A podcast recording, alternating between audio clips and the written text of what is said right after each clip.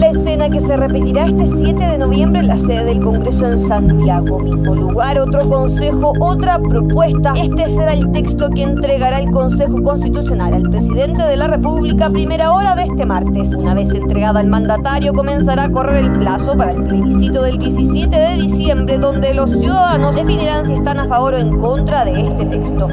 Hoy el presidente Gabriel Boric acudirá a la sede del Congreso en Santiago para recibir de manos de la presidenta del Consejo Constitucional la propuesta de nueva Carta Magna para Chile. Será la segunda vez que el mandatario recibirá una propuesta constitucional y quede con la misión de convocar a un plebiscito para que la ciudadanía se pronuncie. Pero hasta ahí llegan las similitudes. Si tras recibir la propuesta de la Convención Constitucional el presidente y todo el gobierno se volcó a las calles para dar a conocer las virtudes del texto y hacer campaña por el apruebo, esta vez ha adelantado que se limitará a cumplir con sus obligaciones de entregar información.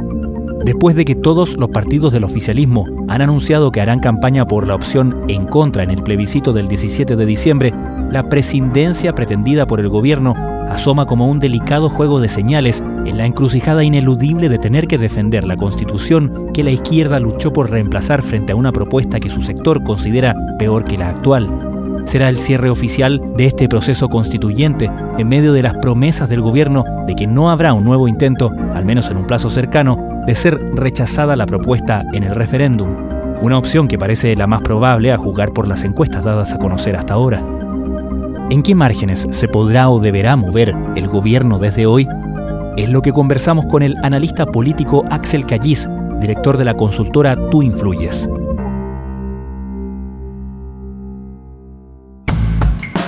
Desde la redacción de La Tercera, esto es Crónica Estéreo. Cada historia tiene un sonido. Soy Francisco Aravena. Es martes 7 de noviembre está la acción política y el mandato legal. En el mandato legal ellos van a tener que mandar a hacer constituciones, ojalá que mejor papel que las que hicieron la otra vez. No sé si las van a distribuir ellos mismos o por los canales más burocráticos. Yo creo que eso lo van a hacer, pero no van a tener una acción, llamémosle territorial, ni una coordinación de despliegue de ministro y ministra hablando sobre lo constituyente. Yo creo que al, contrario van a evadir eh, o eludir referirse al tema constitucional como si esto no hubiera existido, como si esto no existiera porque en general la desinformación en este caso ayuda a la opción en contra. Así que yo creo que el presidente va a ser muy eh, sintético y yo creo que es más, yo creo que va a hablar mucho, de, si habla de esto, va a hablar mucho que no es un texto de acuerdo, más bien es un texto adversarial. Y con eso ya no tiene necesidad de decir por lo que voy a votar. Es como decir, mira, esto está disfrazado de algo que es así. Ustedes vean de qué es lo que es el disfraz, o sea.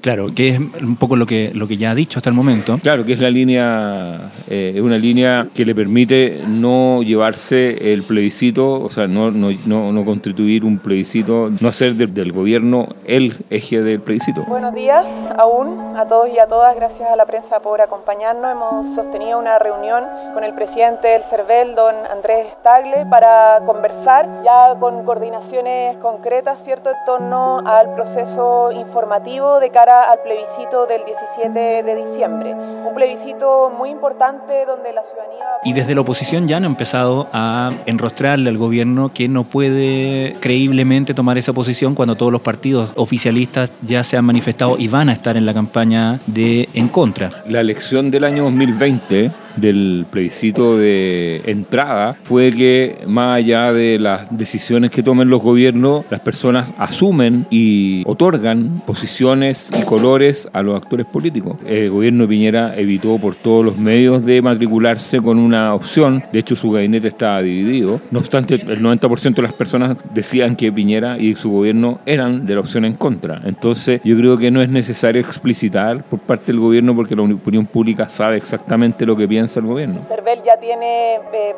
básicamente eh, destinado también recursos para la campaña informativa eh, que podrá referirse a su mismo presidente y nosotros obviamente ya en coordinación con ellos vamos a poder desplegarnos una vez el texto sea conocido, tanto con los esfuerzos que tenemos en el ministerio y las Parece claro que el juego, o por lo menos el juego de parte de la oposición, va a ser tratar de igualar al gobierno con una opción para tratar de medirlo en este plebiscito, ¿o no? O sea, eso es como el ABC de tratar de plebiscitar al gobierno y tratar de sacarlo al pizarrón, porque ya le resultó en septiembre del año pasado y la fórmula que repite, o sea, la fórmula que gana repite. Pero yo creo que el gobierno también aprendió la lección, o sea, y yo creo que la elitización de la campaña el fin de la, de la opción, o sea, dime cuántos políticos vas a mostrar y te diré cómo te va a ir, porque si hay algo que tiene clara la opinión pública, que esto es visto por la misma opinión pública como un proceso de los políticos. Y si la derecha o el en contra muestra políticos, se va a acrecentar esa odiosidad hacia esa opción. Entonces, eh, lo que me imagino que van a intentar hacer los dos comandos es sacar a los políticos. De hecho, nunca más supimos que Evelyn Matei iba a votar en contra y algunos diarios, por tratar de evitarlo, hicieron un favor, que es sacar a Ricardo Lagos. O sea, prácticamente no pusieron que Ricardo Lagos era parte del rechazo, como él dijo, el en contra, haciéndole una favor al en contra, porque si la gente dice, ah, están metidos los políticos, como Ricardo Lago, no me gusta eso. Entonces al final, por tratar de omitir a ciertas vocerías, eh, están haciendo un favor a la opción. Esta campaña obviamente parte desde el momento del día que se publique el decreto presidencial que convoca al plebiscito, día que también parte la campaña de los partidos políticos que tienen que registrar en el CERVEL, ¿no es cierto?, sus administradores, su autorización de cuenta corriente. En ese sentido, ¿cuánto crees tú que se juegue en términos de éxito o fracaso las opciones presidenciales de la derecha? Nombraste a Evelyn Metei y obviamente está José Antonio Cast. En este plebiscito, considerando la posibilidad hasta hoy día muy cierta, si seguimos la encuesta, de que la constitución sea rechazada. El dato más clave es que mucha gente, yo diría que sobre el 60, 70%, cree que va a ser rechazada. Ese dato a veces es más importante que saber por quién va a votar las personas. Así dicen. O por lo menos en las presidenciales normalmente el quien cree que va a ser presidente tiende más a parecerse a por quién va a votar usted. Obviamente que el oficialismo va a tratar de poner la cara de CAS en cada una de, las acciones, porque están las huellas de CAS desde el inicio. O sea, ahora que CAS se repliegue en esta fase de campaña corta, no obsta que, así como todo el mundo sabe cómo va a votar el gobierno, todo el mundo sabe que CAS es el autor desde un primer día de todo esto, de toda la propuesta están ahí sus huellas, están ahí así, como los vidrios, así, pero ya nítida, y eso evidentemente le, juega en contra la opción de la favor, porque los jóvenes y las mujeres no les gusta este tipo de acciones donde se disminuyen derechos o se amenazan derechos. Hoy el Partido Republicano decide votar a favor en el plebiscito constitucional de diciembre próximo, para dotar a Chile de una constitución que nos permita abordar las urgencias fundamentales del país e iniciar el proceso de reconstrucción que creemos Chile necesita. Hoy podemos decir con satisfacción y sentido de urgencia que todos debemos unirnos más que nunca y trabajar para devolverle a Chile la esperanza de terminar este proceso y lograr un futuro mejor.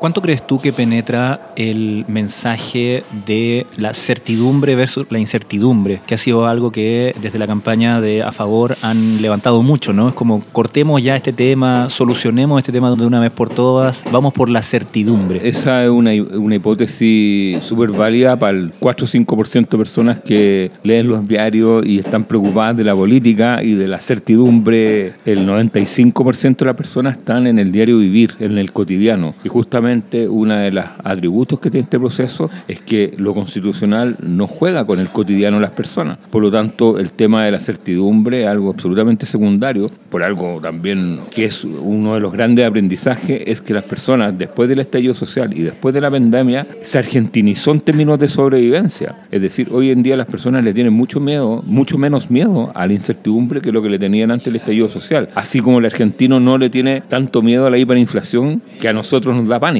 ellos saben sobrevivir con hiperinflación o inflación y si ponemos un chileno y un argentino, aunque suena como un chiste, el argentino va a mirar la hiperinflación y va a decir, ah, tengo que acumular más cosas, no tengo que vender el, coche, tengo que, o sea, sabe. Y el chileno está aprendido a algunos mecanismos y, hoy en día tiene como herramientas para hacer de la incertidumbre no un estado que le convenga, pero sí algo que es parte del aprendizaje.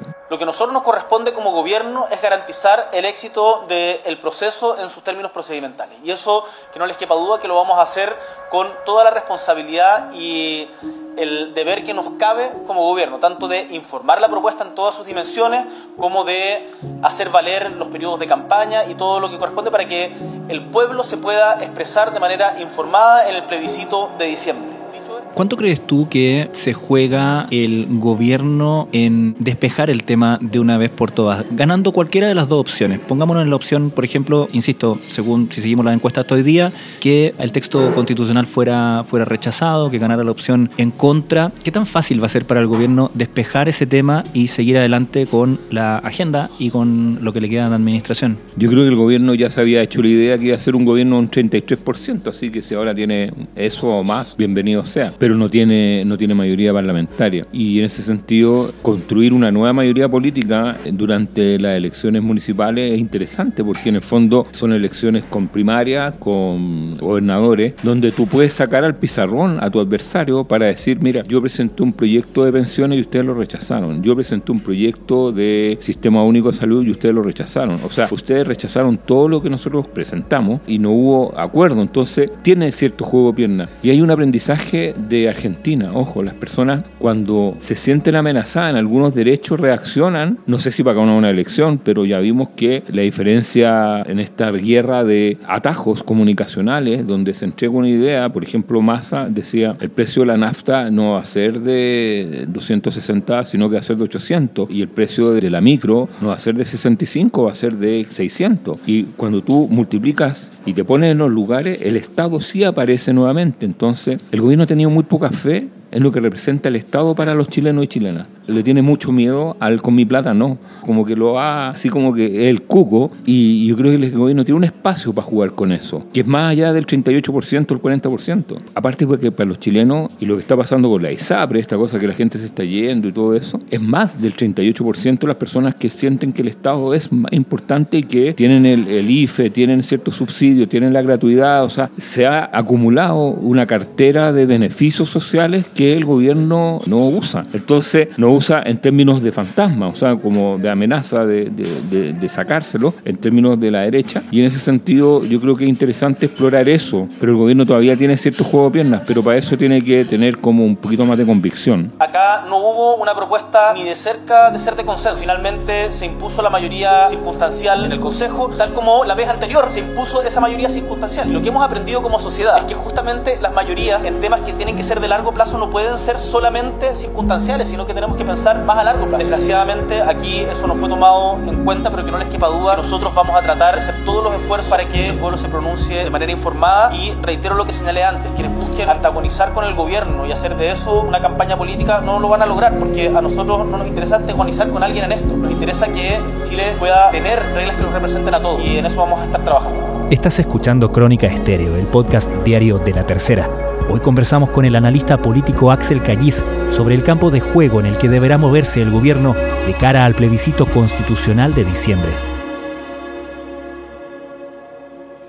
Y en todo esto, ¿cuán incómodo puede ser para el gobierno y por extensión al oficialismo el vivir con la muerte de la idea de cambiar la constitución y acostumbrarse a la idea de que la constitución de 1980 será la que sigue vigente? O sea, es distinto, voy a decirlo, convivir con la idea de no tenemos una nueva constitución a nos salvamos. Yo creo que ese es el punto. Yo creo que hoy en día el gobierno está en la tesis de salvémonos y por eso es que es importante entender que aquí nadie gana, pero el salvarse también es un valor, seguir con vida. Y para ciertos partidos de, la izquierda del gobierno y que están fuera del gobierno, es decir, a una izquierda que lo único que quiere es volver a la calle, el dejar el tema abierto, porque esto va a quedar abierto con cualquier resultado. O sea, no tengo ni una duda de eso. O sea, el único resultado que podría de una u otra forma despejar es que el a favor ganara 75%. Claro. Pero como eso no va a ocurrir, va a quedar abierto. Cualquier resultado estrecho deja abierta y, y eso es un llamamiento a la calle, a lo que más sabe hacer el PC, a lo que más sabe hacer la, izquierda, que es movilizarse, recuperar el territorio. Por lo tanto, para el gobierno, incluso en un año electoral como los dos que se vienen, el recuperar la calle a partir de una nueva bandera de lucha, que puede ser una bandera que puede incluso presidencializar la próxima elección, porque en el fondo un actor de izquierda, un precandidato de izquierda, le puede interpelar a Evelyn Matei o a Kass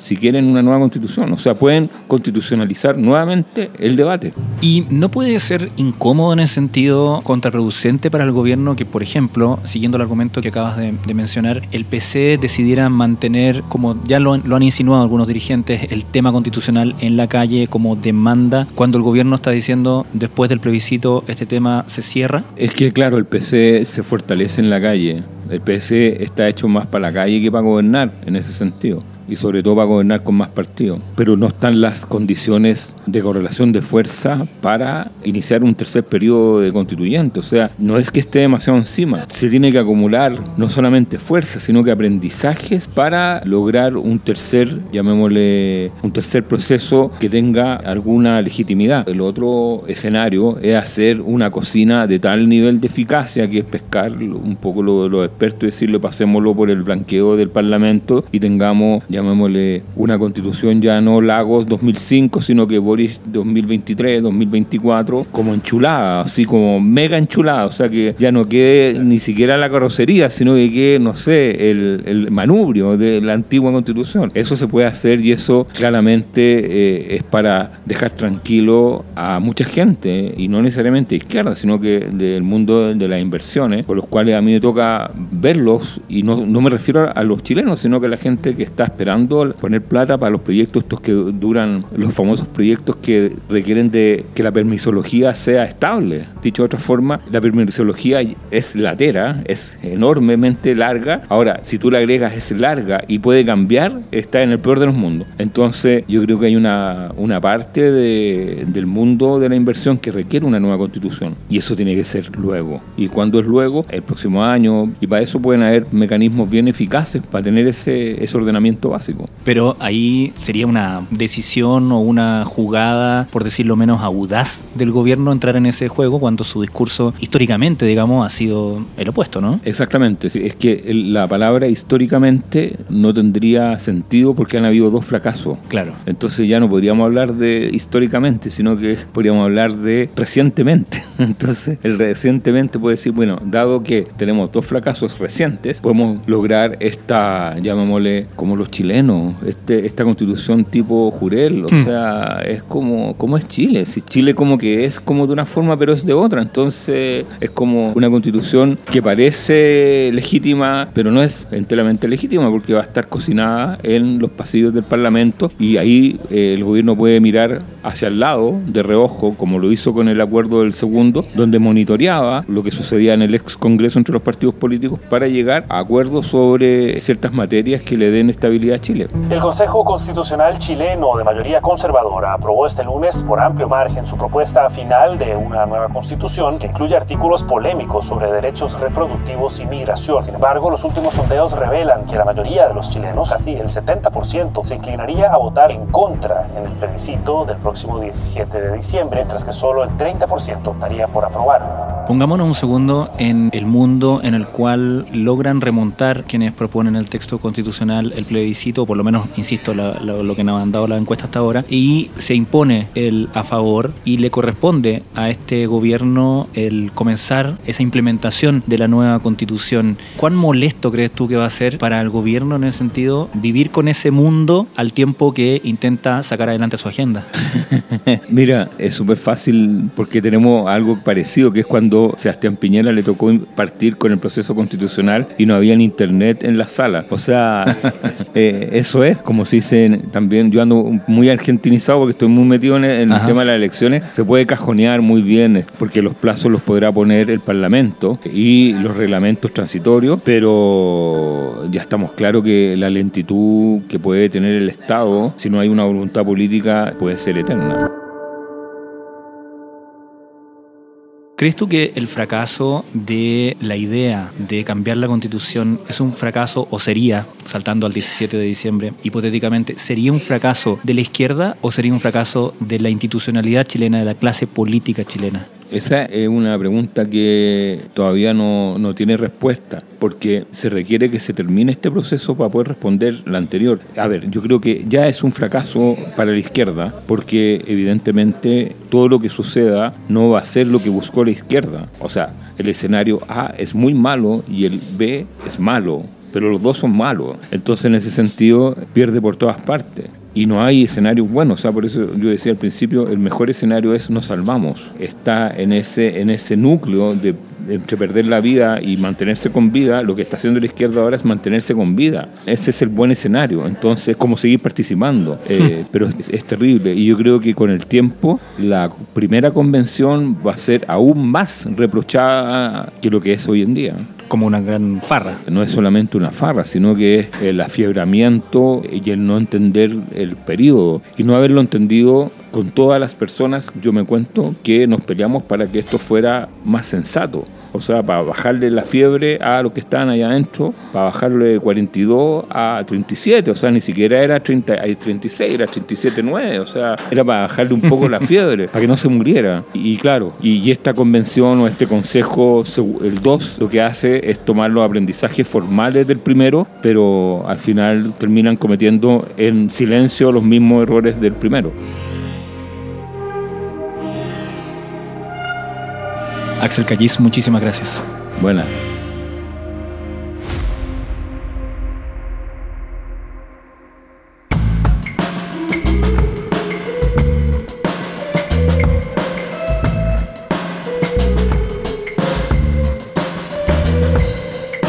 Crónica Estéreo es un podcast original de La Tercera. La edición y conducción es de quien les habla, Francisco Aravena. El diseño y postproducción de sonido son de Michel Poblete. Nuestro tema principal es Say Again de Citadel. Escucha todos nuestros episodios en Spotify o en tu plataforma favorita de podcast y en latercera.com. Nos encontramos mañana en una nueva entrega de Crónica Estéreo. Cada historia tiene un sonido. El podcast diario de la tercera.